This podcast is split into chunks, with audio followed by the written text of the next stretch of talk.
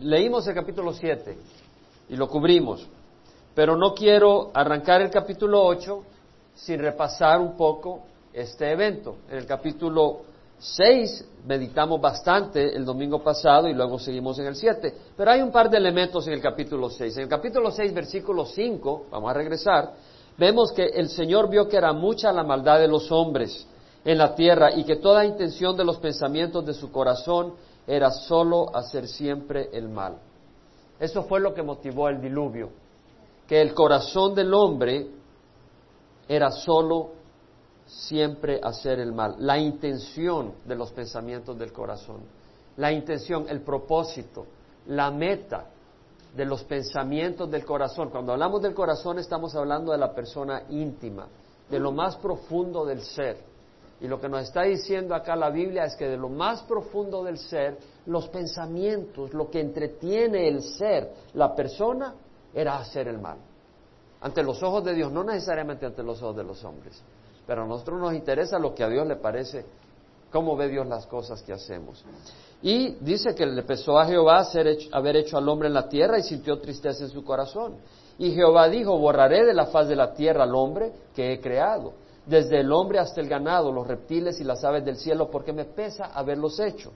Mas Noé halló gracia ante los ojos del Señor. Entonces vemos de que Dios decidió borrar de la faz de la tierra a todos los hombres. Hay personas que dicen de que el evento del diluvio es local, que no es global, que no fue toda la tierra.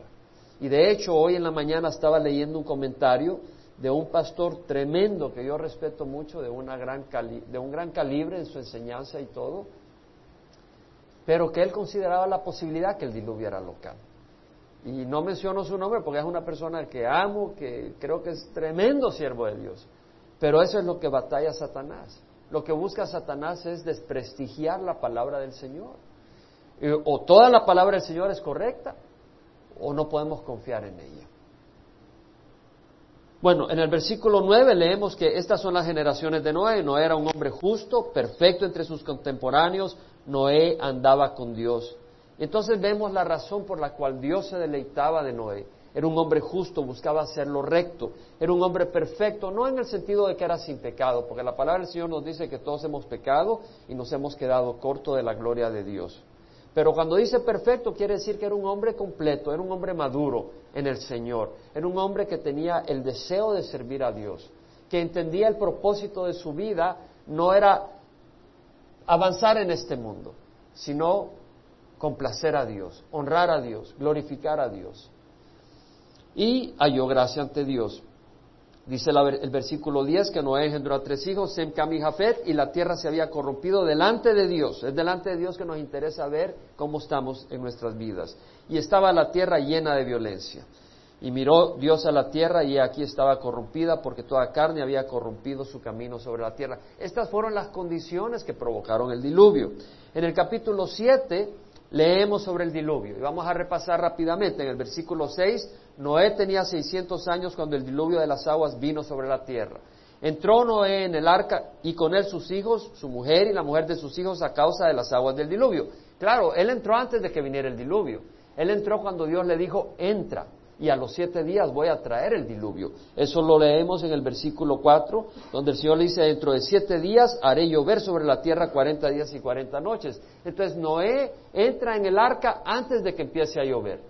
Noé construyó el arca, le tomó 120 años. Construyó el arca por fe, porque no se veía lluvia, no habían truenos. Él por obediencia creyó en el Señor. Y vemos que también entra en el arca por fe. Nosotros hemos entrado en el arca en Jesucristo por fe. Creemos que hay un juicio venidero. Y hemos entrado en el arca, que es Jesucristo. Ahora, Vemos de que de los animales limpios y los animales que no son limpios, de las aves y de todo lo que arrastra sobre la tierra, de dos en dos entraron con Noé en el arca. Y vemos una vez más que los animales entraron y obviamente que Dios trajo aquellas parejas que eran las genéticamente más ricas para la diversidad de la cual se iba a poblar la tierra posteriormente. Macho y hembra como Dios había ordenado a Noé. Y aconteció que a los siete días las aguas del diluvio vinieron sobre la tierra el año 600 de la vida de Noé, el mes segundo a los 17 días del mes. Este hecho es histórico. Imagínate, el Señor nos dice exactamente el día en que vino el diluvio. El 17 día del segundo mes del año 600 de la vida de Noé. En ese mismo día se rompieron las fuentes del gran abismo. El abismo es el, el océano. Quiere decir que debajo del océano había fuentes de agua y ya mostramos la foto de satélite que muestra cómo la plataforma continental está rota y existe lo que se llama la cordillera interoceánica o interatlántica en el mar Atlántico, que muestra que se rompió la fuente del abismo en algún tiempo pasado. Cuando Moisés escribió esto, no habían satélites, ni había evidencia para ir al mar y ver eso. Obviamente aquí, aquí estamos viendo cómo la palabra del Señor no es un libro científico, pero cuando trata hechos científicos son exactos. No es un libro para estudiar matemática o ciencias, pero nunca contradice la ciencia, a menos que la ciencia esté mal interpretada. Por eso los evolucionistas están equivocados, porque la ciencia de ellos está confundida porque su interpretación está equivocada. La interpretación de los hechos cuando se trata sobre el mundo y el origen del mundo. Y hemos mostrado eso, lo hemos, lo hemos compartido en el pasado. Cayó la lluvia sobre la tierra por cuarenta días y cuarenta noches. Bueno, se rompieron las fuentes del abismo y las compuertas del cielo fueron abiertas. Es decir, eh, había una capa de agua que protegía la tierra y vino una cantidad de agua enorme. En ese mismo día entró Noé en el arca con Sem, Cam y Jafet, hijos de Noé, y la mujer de Noé y las tres mujeres de sus hijos con ellas. Y toda fiera según su especie, todo ganado según su especie, todo reptil que se arrastra sobre la tierra según su especie, toda ave según su especie, toda clase de aves. Entraron pues con Noé en el arca de dos en dos de toda carne en la que había aliento de vida. Y los que entraron, macho y hembra de toda carne, entraron como Dios le había mandado. Vemos que ellos entraron porque Dios los envió. Dios tomó estos animales y los trajo al arca. Y el Señor cerró la puerta detrás de Noé. Nadie podía entrar después de eso. Entonces vino el diluvio sobre la tierra por cuarenta días, las aguas, las aguas crecieron, alzaron el arca y ésta se elevó sobre la tierra. Y las aguas aumentaron y crecieron mucho sobre la tierra, y el arca flotaba sobre la superficie de las aguas. Y las aguas aumentaron más y más sobre la tierra, y fueron cubiertos todos los altos montes que hay debajo de todos los cielos. Explícame cómo esto puede ser una inundación parcial. ¿Cómo puede ser esto una inundación parcial? Fueron cubiertos todos los montes que están debajo de todos los cielos me tomó como unas dos horas leer el comentario, eran como 40 páginas del, comentario de este siervo, un siervo de Dios, tremendo, impactó mi vida cuando estaba en Colombia, Carolina del Sur, en la escuela bíblica, porque él fue una vez y dio una clase, una eh, enseñanza bíblica a todos los estudiantes de la escuela bíblica. Y me impactó ese siervo de Dios. Pero hoy que estaba leyendo su comentario, 40 páginas, al final dije, ¿cómo puede este hombre decir que es posible que haya sido parcial la inundación. Y lo que a mí me refleja es que hay una batalla satánica contra la escritura, porque la palabra de Dios es luz. Y el Señor dijo, y la verdad os hará libres. Jesús mismo dijo, Padre, santifícalos en tu verdad, tu palabra es verdad. Jesús mismo dijo, la escritura no se puede romper, porque Él lo, iban a apedrear porque dice, te apedrean, ¿y por qué me apedrean? ¿Por qué pecado me apedrean? Dice, porque siendo hombre te haces igual a Dios. Dice, y no dice la escritura que sois dioses, está usando la palabra Elohim, que quiere decir jueces, pero Dios, eh, Jesús usó esa palabra para atacar, o sea, defenderse de los que le estaban atacando. Dice, y la escritura no puede romperse. Lo que el Señor nos está diciendo es que la palabra del Señor no puede romperse. Toda la escritura tiene integridad. Ahora, seguimos leyendo acá. Versículo 20. Quince codos por encima subieron las aguas después que los montes habían sido cubiertos. Y pereció toda carne que se mueve sobre la tierra, aves, ganados, bestias y todo lo que pulula sobre la tierra y todo ser humano. Todo aquello en cuya nariz había aliento de espíritu de vida, todo lo que había sobre la tierra firme murió. Exterminó pues Jehová todo ser viviente que había sobre la faz de la tierra, desde el hombre hasta los ganados, los reptiles y las aves del cielo, fueron exterminados de la tierra. Solo quedó Noé y los que estaban en él en el arca. Prevalecieron las aguas sobre la tierra 150 días. Esto fue lo que leímos el domingo pasado. El, el, diluvio. Se rompieron las fuentes del abismo, se abrieron las compuertas del cielo, todos los montes fueron inundados debajo de, las, de los cielos, y prevalecieron las aguas 150 días. Vamos a ver al capítulo 8.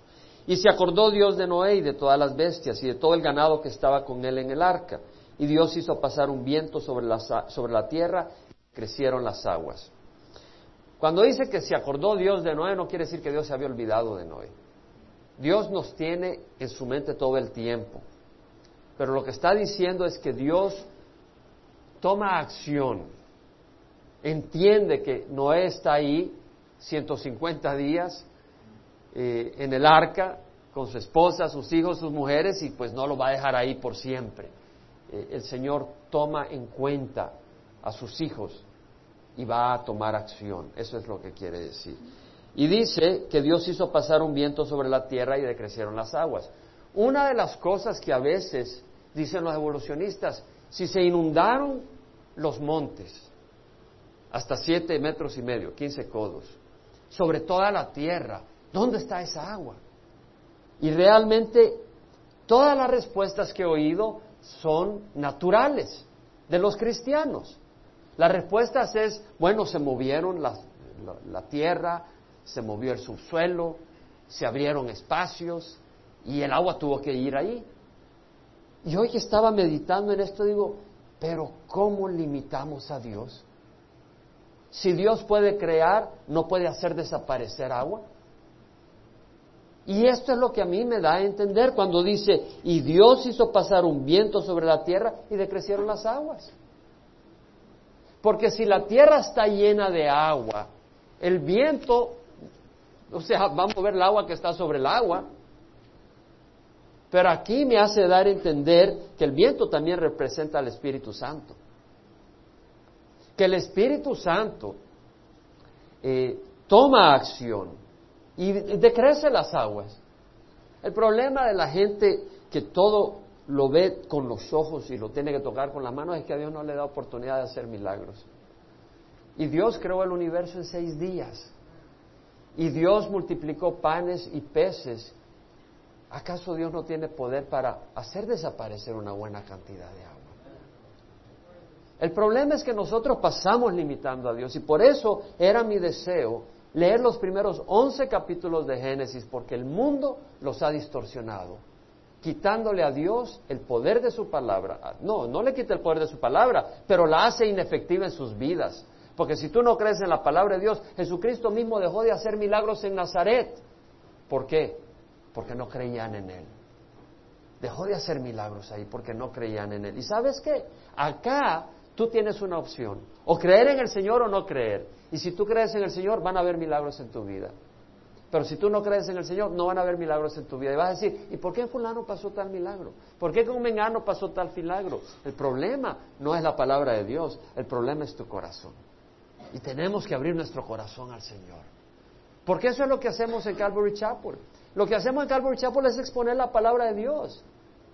En otras iglesias, en, otras iglesias de Calvary, que no son Calvary Chapel, exponen la palabra de Dios expositivamente.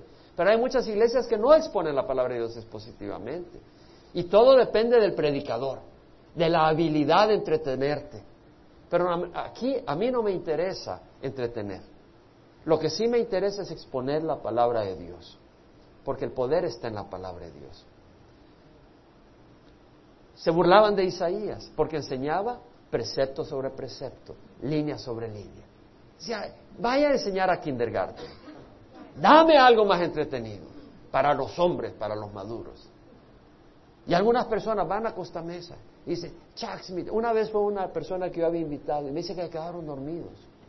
Oímos a Chuck Smith y iba, iba, iba, iba, me dice la persona. ¡Wow!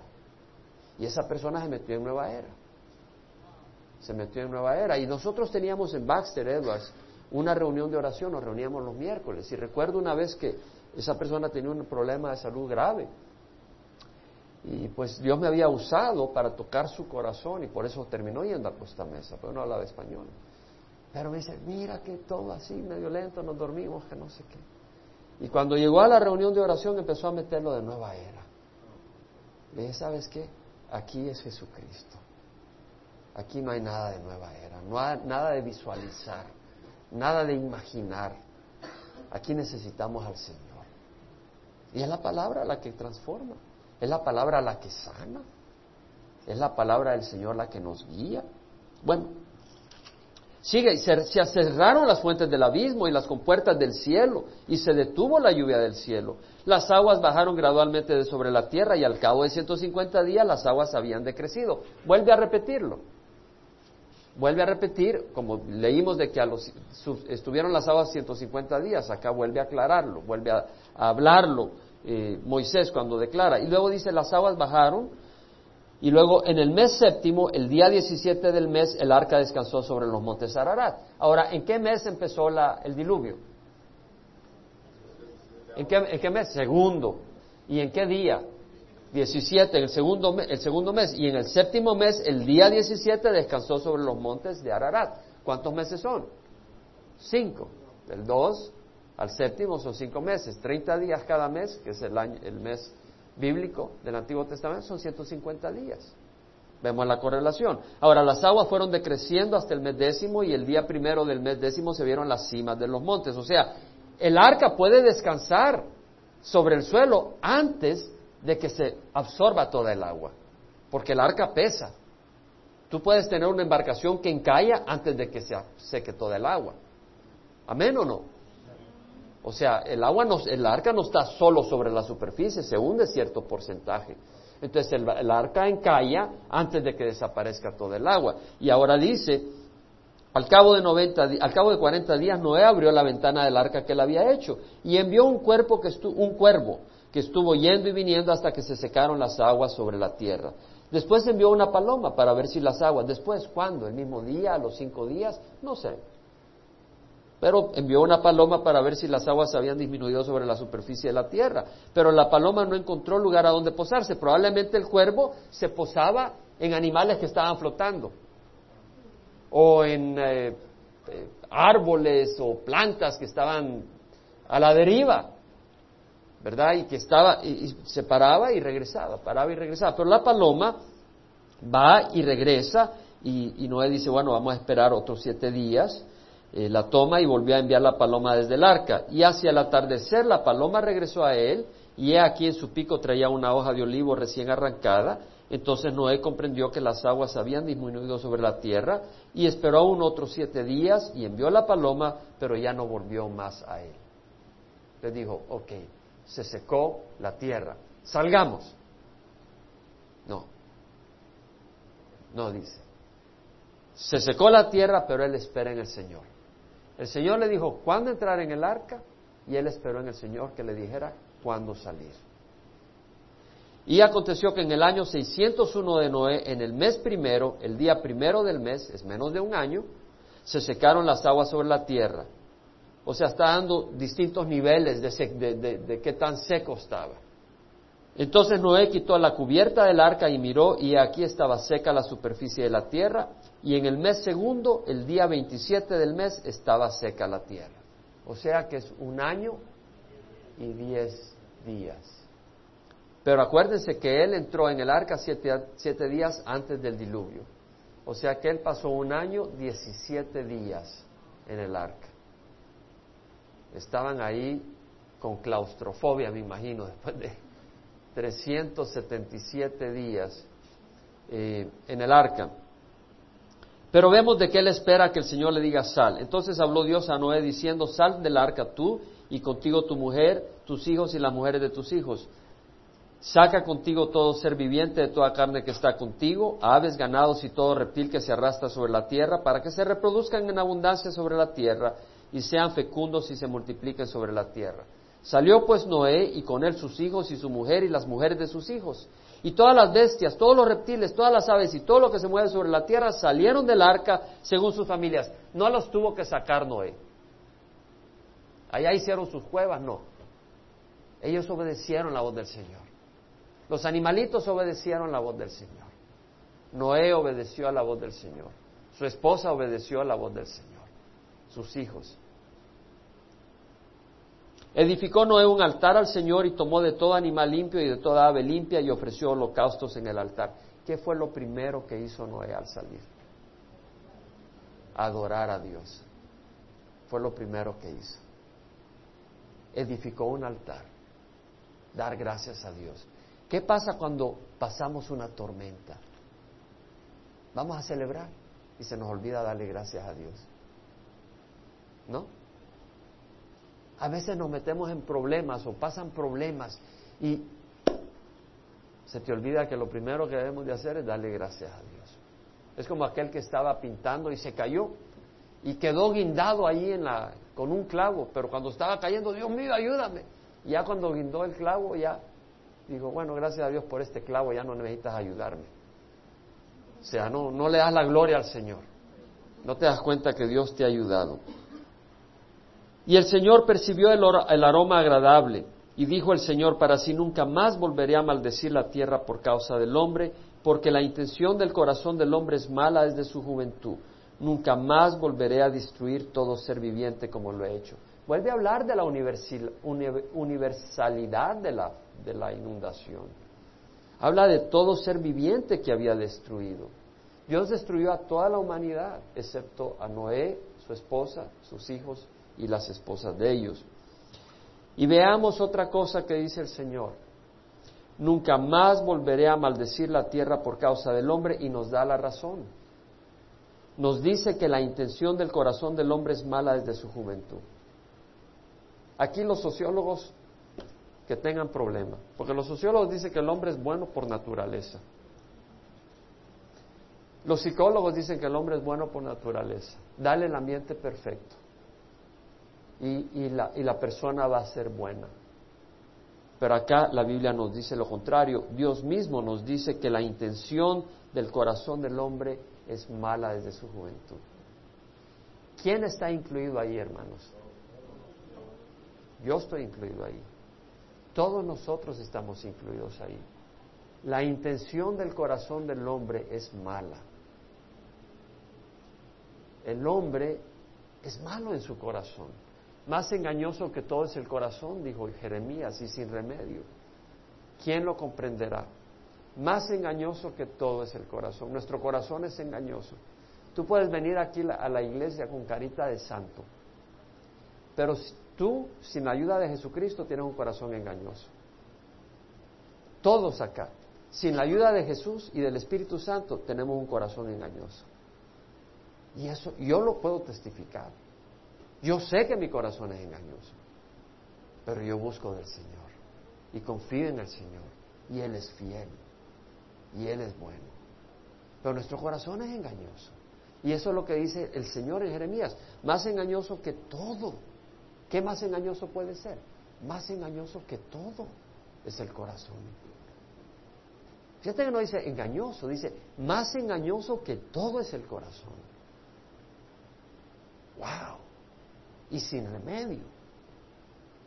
¿Quién lo entenderá? ¿Quién lo comprenderá? Yo Jehová escudriño los corazones para dar a cada uno de acuerdo a sus caminos, de acuerdo al fruto de sus obras. El Señor escudriña los corazones, pero necesitamos al Señor. Ahora vemos acá que dice, mientras la tierra permanezca la siembra y la siega, el frío y el calor, el verano y el invierno, el día y la noche nunca cesarán. Lo que está diciendo el Señor, si, si yo espero a que la humanidad tenga un corazón noble, vuelvo a destruir la tierra por una inundación de nuevo. No pasa un día cuando voy a tener que hacer lo mismo. Entonces el Señor dice, voy a hacer un pacto, no voy a destruir la tierra por inundación, no voy a destruir toda carne de nuevo como lo he hecho. ¿Por qué? Porque el corazón del hombre es malvado, de entradita. Vamos al capítulo 9. Y bendijo Dios a Noé y a sus hijos. Y les dijo, sed fecundos y multiplicados y llenad la tierra. ¿Qué quiere decir que bendijo Dios a Noé y a sus hijos? Los prosperó. Eso es bendecir, contar con el favor de Dios. Entonces Dios le ofrece su favor a Noé y a sus hijos. ¿Por qué? Porque eran hombres de fe. Ellos entraron en el arca. No era un hombre justo, era un hombre recto. Caminaba con Dios. No quiere decir que sea sin pecado, pero caminaba con Dios. Como hace poco di un estudio en Costa Mesa, que somos hombres de Dios. ¿Por qué somos hombres y mujeres de Dios? Porque le pertenecemos a Él y estamos caminando con Él. Eso es lo que somos. No que seamos sin pecado, pero estamos con el Señor y Dios bendice. Y luego dice, el temor y el terror de vosotros estarán sobre todos los animales de la tierra y sobre todas las aves del cielo, y en todo lo que se arrastra sobre el suelo, y en todos los peces del mar, en vuestra mano son entregados. Todo lo que se mueve y tiene vida os será para alimento, todo os lo doy como os di la hierba verde. Es decir, carne con su vida, es decir, con su sangre, no comeréis. Y ciertamente pediré cuenta de la sangre de vuestras vidas, de todo animal la demandaré, y de todo hombre del hermano que de, de todo hombre demandaré la vida del hombre. Entonces vemos acá que el Señor pone el terror del hombre en los animales. ¿Por qué les está dando al hombre el poder comer animales? Ya no solo plantas, no solo hierbas. Porque en la creación Dios le dio la hierba a los animales y al hombre. No eran, eh, no comían carne, eran carnívoros. Entonces el permiso al hombre de comer carne se la dio Dios hasta eh, después del diluvio. Y acá leemos esto. Y vemos de que probablemente para proteger a los animales, porque si no los acaban de un momento a otro, el Señor le puso el temor, el terror eh, al hombre en los animales. Entonces vemos de que Dios actúa directamente en, el, en la tierra y afecta al reino animal y causa un cambio en los animales. Dios está interactuando. Ahora vemos también que dice, ciertamente pediré cuenta de la sangre de vuestras vidas, de todo animal lo demandaré y de todo hombre, del hermano de todo hombre demandaré la vida del hombre. El Señor está diciendo, la vida es sagrada, la vida es intocable, yo la doy, yo la quito. Ningún hombre puede quitar la vida de otro hombre. De hecho, si un animal mata a un niño o a un hombre, hay que matarlo. No debe de estar ahí libremente, porque la vida es sagrada. El que derrame sangre de hombre, por el hombre su sangre será derramada, porque a imagen de Dios hizo él al hombre. Aquí está la razón. Somos hechos a la imagen de Dios. Aquí no leemos nada de evolución. Aquí no leemos nada que venimos de los animales.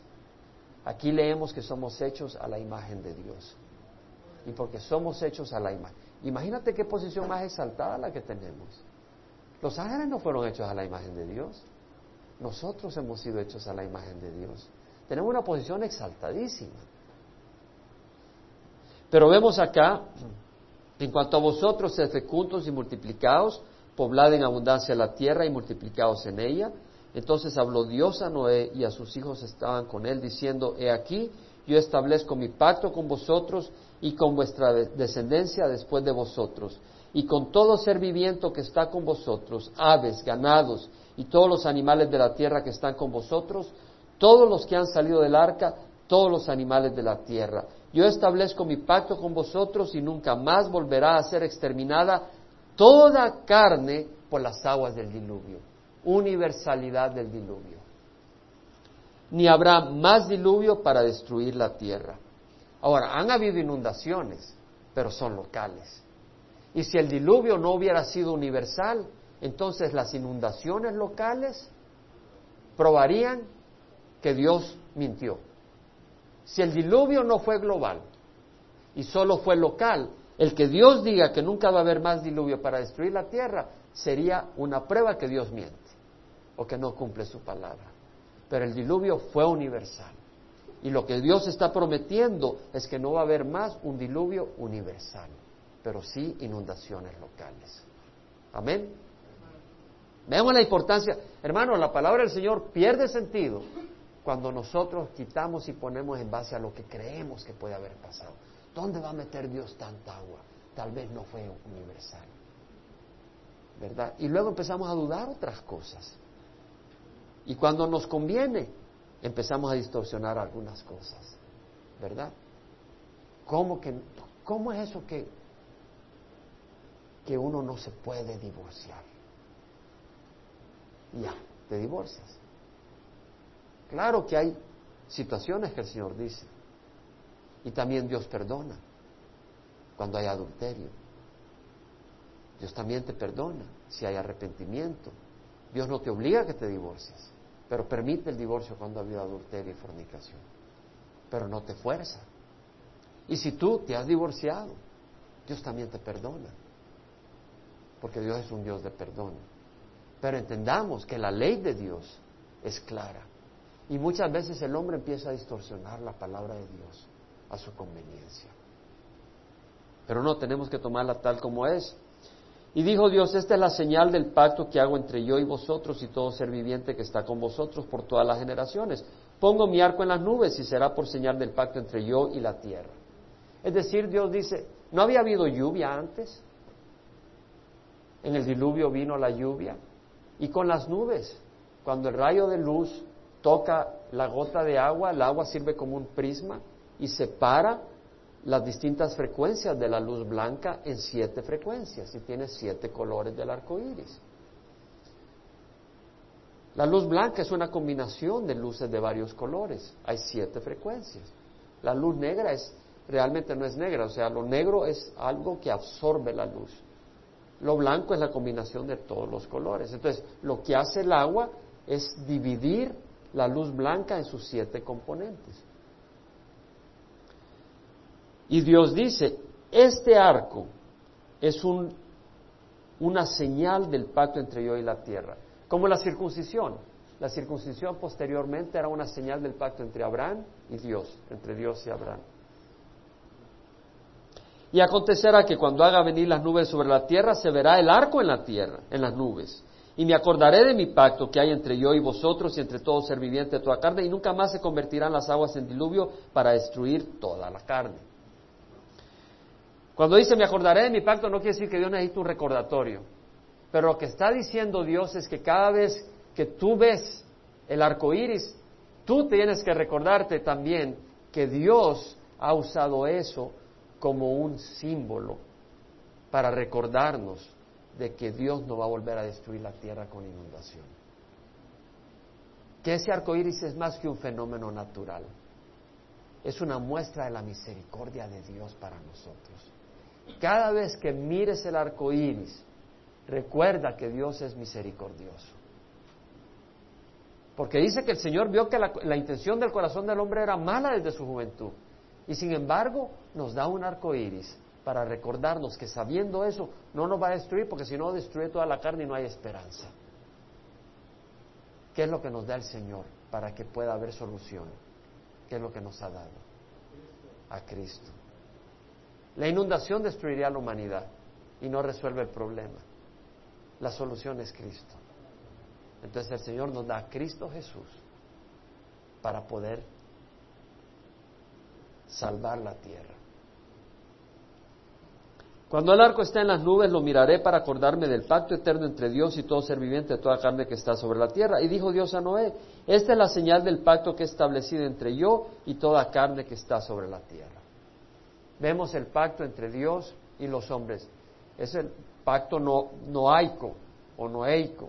Es el pacto de Dios con Noé y con la descendencia. Y somos todos nosotros, todos descendemos de Noé. Los judíos, los gentiles, las distintas razas, todos eh, descendemos de Noé. Y el pacto es hasta con los animales. Ahí dice la palabra, con todos los animales.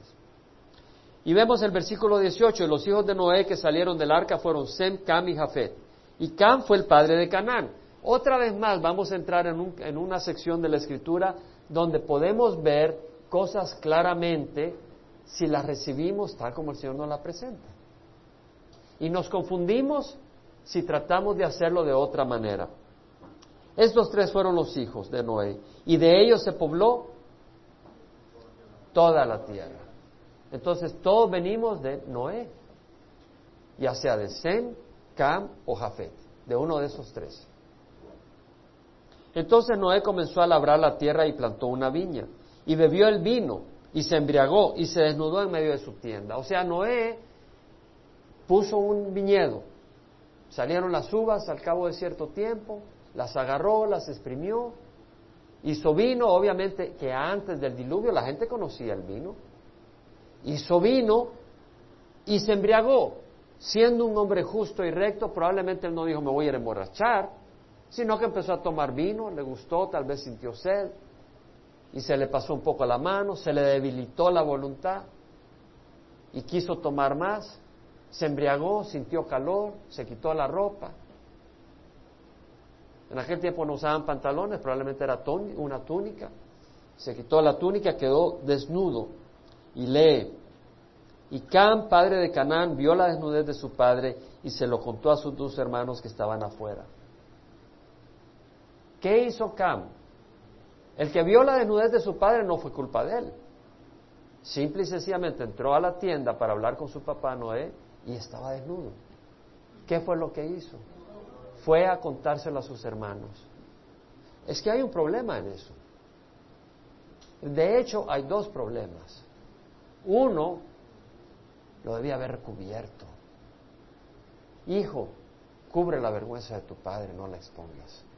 Pobrecito de los hijos que van a la escuela hablando mal de sus papás. Pobrecitos. Porque sabes qué? Todos somos imperfectos. No hables mal de tus padres. Porque todos tenemos defectos. Y vemos acá, Cam, que lo que hizo no fue cubrir la vergüenza de su papá, sino dejarla ahí. Y luego ir a contárselo a sus hermanos. ¿Viste? ¿Está en pelota el hombre? desnudo, le vi todo. ¿Verdad que así es el ser humano? ¿Quién dice amén? Y lo decimos con titubeo y con tristeza. Porque si analizamos el escenario, si analizamos el escenario, es triste que un hombre, en vez de cubrir la vergüenza de su padre, vaya y se burle de su padre. Pero ese es el corazón del hombre. Los pensamientos del corazón del hombre son malos desde su juventud. El hombre no tiene esperanza en sí mismo, solo en Jesucristo. El hombre no tiene salvación en sí mismo, pero Dios nos ha dado conciencia. Y habemos algunos que reconocemos que no hay esperanza en nosotros y que con la conciencia que Dios nos ha dado y con el espíritu que nos ha hablado, nos provoca querer cambiar y ser limpios. Y ahí está la diferencia. Pero nunca te olvides que el hombre no tiene esperanza en sí. Yo nací en el Señor en el 84. Quítame el Espíritu Santo ahora y no quieres acercarte de mí una pulgada. Es cierto, el hombre es malvado y hay una naturaleza humana que lucha contra una naturaleza espiritual. ¿Quién dice amén? Es un hecho. Y esa naturaleza humana tiene que morir. Y nosotros la crucificamos en la cruz. ¿Qué quiere decir que la crucificamos? ¿Que ya está muerta? No, mi hermano. Quiere decir de que hemos decidido no seguirla, pero está luchando hasta que nos morimos. Y ahí queda muerta. Gracias a Dios. Gracias a Dios. Ahora vemos de que Caná, Cam, padre de Canaán, vio la desnudez de su padre y se lo contó a sus dos hermanos que estaban afuera. Entonces Sem y Jafet tomaron un manto, lo pusieron sobre sus hombros y caminando hacia atrás cubrieron la desnudez de su padre. Y sus rostros estaban vueltos y no vieron la desnudez de su padre. ¿Quién dice amén? Hermanos, qué bonita es la palabra del Señor. Qué bonitos los ejemplos que nos da y nos ilustra de lo que es noble, de lo que es recto, de lo que es justo, de lo que es apropiado. Cuando Noé despertó de su embriaguez y supo lo que su hijo menor le había hecho, dijo, y he leído interpretaciones sobre eso y no me gustan las interpretaciones que he oído una vez más y de gente llena del Señor. Pero una vez más veo la tendencia de Satanás de constantemente darle al hombre la libertad para interpretar las cosas. Yo no tengo libertad para interpretar la escritura. Yo quiero que el Espíritu Santo la interprete. Y solo quiero ser canal de la interpretación del Espíritu Santo. Y muchos pastores llenos del Señor se toma la libertad de interpretar la escritura. ¿Y qué dice Pedro? Ninguna escritura es asunto de interpretación personal. Bueno, y dice, maldito sea Canaán, siervo de siervos. ¿Y por qué maldice a Canaán? Y es ahí donde he oído un puño de interpretaciones. ¿Por qué maldice a Canaán? La misma palabra el Señor dice, no culparás al hijo por el pecado del padre ni al padre por el pecado del hijo. ¿Por qué maldice a Canaán? Simple y sencillamente porque Dios sabe lo que hace. ¿Quién puede decir amén? Dios sabe lo que hace. Ahora yo te propongo algo. Es posible que Canaán, ¿sabe? Los hijos aprenden de los papás. Muchas cosas. No le eches la culpa a tus papás por todo lo malo que haces. Ah, es que yo lo vi en mi papá. No. Tú tienes libertad para no hacerlo. Pero los hijos aprenden de los papás, punto. ¿Por qué? Porque si tú y todos venimos de pecado, hermanos, todos. Hay cosas que aprendemos en nuestros hogares que no son de Dios, sobre todo si venimos de hogares que no son, que son tradicionales, que no están en la palabra. Y, las seguimos y hemos aprendido esas cosas. Pero es posible entonces que Canaán haya aprendido esa actitud irrespetuosa de Cam. Y no solo la haya aprendido, sino que se haya excedido y la haya incrementado. Entonces, una actitud de irrespeto y así es como cuando un avión va hacia su meta, pero se desvía un grado. Al principio es poca la desviación, pero después de un tiempo es lejos. Y tú puedes empezar en una área ignorando a Dios, pero en tus hijos vas a ver esa área magnificada. Y en tus nietos peor todavía. Y es muy probable que esa actitud de irrespeto que vemos en Cam es mucho más amplia en Canaán. Y Dios que ve el corazón y la actitud del corazón, dice, esta actitud la voy a juzgar. Y la juzga en quien modela mejor esa actitud, aún mejor que Cam, Canaán su hijo. Amén. Lo único que puedo decir es que si Dios maldijo a Canaán a través de Noé, Dios sabe lo que hace. Y con eso estoy satisfecho. Pero veo una posibilidad muy posible, muy clara, y una advertencia a nosotros. Nosotros no podemos pedir a nuestros hijos que caminen el camino recto si nosotros no caminamos en el camino recto. Y las consecuencias que nosotros pagamos van a pagarlas más nuestros hijos. Van a pagar más nuestros hijos. Si yo empiezo a jugar con mujeres, yo puedo esperar que mi hijo tenga un menor temor a Dios para portarse de esa manera y que sufra mayores consecuencias. Si yo empiezo a jugar con el licor, yo puedo esperar que mi hijo pueda tener mayor problema con el licor y que sufra mayores consecuencias. Y ocurren. Si tú empiezas a tomarte la libertad de, bueno, sí, creemos en Dios, pero no buscas a Dios, ¿qué vas a esperar de tu hijo? Cuando están niños. No va, no va a haber temor de Dios en ellos. Si yo no muestro temor a Dios en mi hogar, ¿tú crees que mis hijos van a mostrar temor a Dios? Maldito sea Canaán, siervo de siervos será para sus hermanos. Dijo también, bendito sea Jehová, el Dios de Sem, y sea Canaán su siervo. Engrandezca Dios a Jafet y habita en las tiendas de Sem, y sea Canaán su siervo. Y vivió Noé 350 años después del diluvio. ¿Se acuerdan que leímos que el Señor dijo, le voy a dar al hombre 120 años, ya no más? Vemos que no era 120 años de vida, sino que era 120 años a la humanidad. Porque vamos a ver después de que la, gente vivió más de 120 años. Pero bueno, Noé vivió 350 años después del diluvio, el total de los días de Noé fue 950 años y murió. La palabra del Señor dice, el odio suscita rencillas, pero el amor cubre todas las transgresiones. Hermanos, ¿no sería oportuno que como congregación cubramos las transgresiones de nuestros hermanos?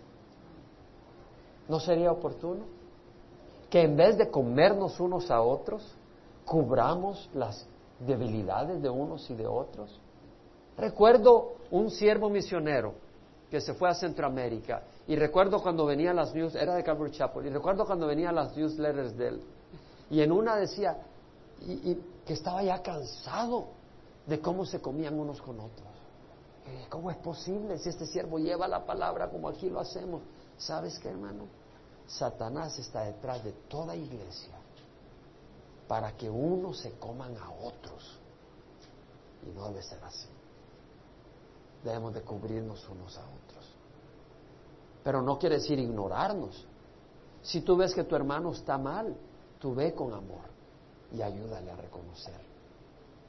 Porque te soy honesto, y yo lo comparto y lo he dicho ya varias veces. Si hay un amigo mío que sabe que estoy mal y no me lo dice, prefiero mi enemigo que me lo va a decir. ¿Sabes qué? Yo no quiero correr la carrera para llegar al final y estar equivocado. Y un verdadero amigo te va a decir las cosas. Fieles son las heridas del amigo, pero profusos los besos del enemigo. Hay muchas personas que solo son risitas y abrazos, pero a la hora de las horas, ¿dónde está la palabra de corrección? ¿Dónde está la palabra de dirección? ¿Dónde está la palabra de confrontación? Es muy importante. Pedro dice, sobre todo, sé fervientes en vuestro amor los unos por los otros, pues el amor cubre multitud de pecados. Y la otra cosa, esta semana yo leía en el periódico de un candidato a la presidencia que falló por inmoralidad. Y no voy a mencionar el nombre, porque sabes qué, me da compasión. Y este hombre había criticado a Bill Clinton fuertemente cuando Bill Clinton falló con inmoralidad. Y te voy a decir algo, hermanos. Todos nosotros somos capaces de fallar. Todos nosotros. Todos nosotros. Pobrecito de ti si tú te crees santo. Estoy hablando de santidad por, por persona, porque somos santos en Cristo Jesús, amén. Santo quiere decir separado, pero estoy hablando en el sentido tradicional, porque en el sentido tradicional hay algunos que son santos, los sacerdotes son santos. ¿Cómo está, padre? ¿Cómo está, hijito? Ahí está. Le besas la mano, te echa agua bendita ya, porque él es santo. No, hermano. Todos somos pecadores. Todos somos pecadores. Y todos tenemos un potencial para pecar, hermanos. El que cree que está firme, tenga cuidado, no sea que caiga. Estaba hablando con un pastor muy conocido, un siervo de Dios, muy conocido entre el movimiento de Calvary Chapel, y me compartía que él hacía sus viajes misioneros. Y cuando llegó a, su iglesia, a la que compartía, la ahora no pastorea, sino que anda por todo el mundo, me comparte de que cuando llegó a su iglesia, le dijo, oren por mí, porque soy un hombre que viajo solo, y oren por mí. Y la congregación, uh, tenemos a un zorro, a un lobo de pastor. No, somos hombres de carne y hueso. Todos, todos tenemos el potencial de fallar en avaricia, en codicia, en envidia, en odios, en muchas áreas, en, idolatría, en adulterio. No que he fallado en adulterio, pero tenemos el potencial. Tenemos que orar unos por otros. Amén. Tenemos que orar unos por otros. Pedro dice, obrando, y vamos a estudiar la segunda carta de Pedro. No más terminamos el capítulo 10 y 11, vamos a empezar la segunda carta de Pedro. Pero Pedro dice en la segunda carta, habla de obrar con toda diligencia, obrar con toda diligencia y ser diligentes para ser firme nuestro llamado y elección de parte de Dios, para nunca tropezar. Entonces, ¿qué es lo que vamos a hacer? Ve al libro de Hebreos y ahí vamos a cerrar. ¿Qué es lo que vamos a hacer en Hebreos capítulo 10, versículo 23? Mantengamos firme la profesión de nuestra esperanza sin vacilar, porque fiel es el que prometió. Y consideremos cómo estimular los unos a otros al amor y a las buenas obras. Tenemos que estimularnos unos a otros. Tenemos que animarnos. Hey, vamos a las montañas. Hey, hay un té de mujeres. Hey, vamos a la Harvest Crusade. Animémonos unos a otros. ¿Sabes tú de algún hermano o alguna hermana que no ha venido a la iglesia? Hay que se oxide. Hay que se muera. No, te ríes, yo no soy así. Pero no es equivalente el que no te tomes la libertad de ni siquiera darle una llamadita por teléfono. ¿No es el mismo resultado? Es el mismo resultado. Que Dios nos dé amor unos para otros. Que Dios nos dé amor para otros. ¿Sabes qué? Tú estás acá porque alguien fue fiel al Señor. Tú estás acá porque alguien te ha, ha sido usado por Dios para levantarte cuando tú estabas en el lodo. Yo estoy acá porque alguien fue usado por Dios para levantarme a mí. Cuando nadie, o sea, no había esperanza en mí. Yo había abandonado toda esperanza. No conocía ni la verdad. Y Dios usó gente, gente que me estimuló. Y hay momentos en que uno se cansa en el camino. Hay momentos duros en el camino. ¿Y qué vas a hacer? Estimular, animar, orar, llamar. Tenemos que hacerlo. Tenemos que hacerlo. Y también tenemos que abrir nuestros corazones unos a otros para que seamos una verdadera familia. Pero sé sabio, no puedes abrirle tu corazón a todo el mundo. Desgraciadamente, no todo el mundo es maduro dentro de la iglesia. Y tú le dices, ¿sabes qué? Estoy teniendo problemas. Fíjate que me robé esta caja en Walmart. Y tengo esta tentación y luego llegas a la casa de la vecinita y todo lo tiene con llave. Se lo fue a contar a la vecinita. ¿Cierto? No era la persona que le tenías que abrir tu corazón. Ábrele tu corazón a alguien que Dios te guíe para que esa persona sirva para estímulo, para ánimo, no para destrucción. Y ten cuidado de no ser un instrumento de destrucción. Porque vas a tener que darle cuentas al Señor un día. Padre, te damos gracias porque tú eres fiel y bueno. Y Padre, gracias que podemos leer y entender con claridad en nuestro corazón que tú eres un Dios de juicio. Y que podemos entenderlo, Señor. Porque hay muchos que creen que el diluvio es una leyenda, es una historia, es un cuento. Pero viene el diluvio de fuego y si ellos no van a estar presentes cuando tú destruyas la tierra por fuego, pero un día van a estar ante tu presencia. Y si no tienen a Jesús, van a ir al infierno eterno. Señor, gracias que nos has abierto los ojos y el entendimiento para saber que eres un Dios de justicia, pero sobre todo eres un Dios de misericordia y que has establecido un camino para la salvación. Y ese camino es Jesús. Te damos gracias, Señor, porque tú eres el camino, la verdad y la vida. El Señor no quiere que nadie perezca con los ojos cerrados. No, no quiere que nadie perezca. Tal vez tú hoy nos acompañas, tal vez tú has estado caminando lejos del Señor y tú dices, yo quiero hacer la paz con Dios. El Señor te ofrece la oportunidad. Hoy puedes hacer paz con Dios. Hoy puedes salir de aquí como que si nunca hubieras pecado. Dice la palabra del Señor que Dios estaba reconciliando al mundo consigo mismo, no tomando en cuenta a los hombres sus transgresiones, y nos ha dado a nosotros la palabra de la reconciliación. Aquel que no conoció pecado, Dios le hizo pecado para que nosotros fuéramos hechos justicia de Dios en Cristo. Dios nos declara justos si aceptamos a Jesús como Señor. Ahí donde estás, si tú dices, yo quiero que Jesús guíe mi vida de ahora en adelante. Yo creo que Él es bueno. Yo quiero caminar en su luz. Ahí donde estás, quiero que sepas que el Señor honra su palabra. La palabra del Señor dice, todo aquel que cree en mí no será avergonzado. El que cree en Jesucristo nunca será avergonzado. Esa es la promesa del Señor.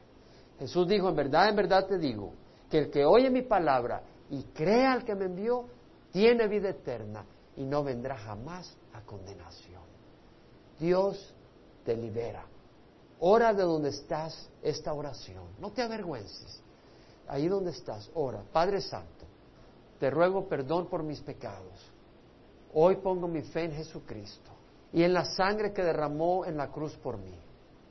Hoy recibo a Jesucristo como mi Señor y mi Salvador. Pongo toda mi fe en Él y confío en Él. Señor, dame tu Santo Espíritu para caminar en tu luz y rechazar el pecado. En nombre de Jesucristo. Amén. Padre, yo te doy gracias por aquellos que han tomado esta decisión.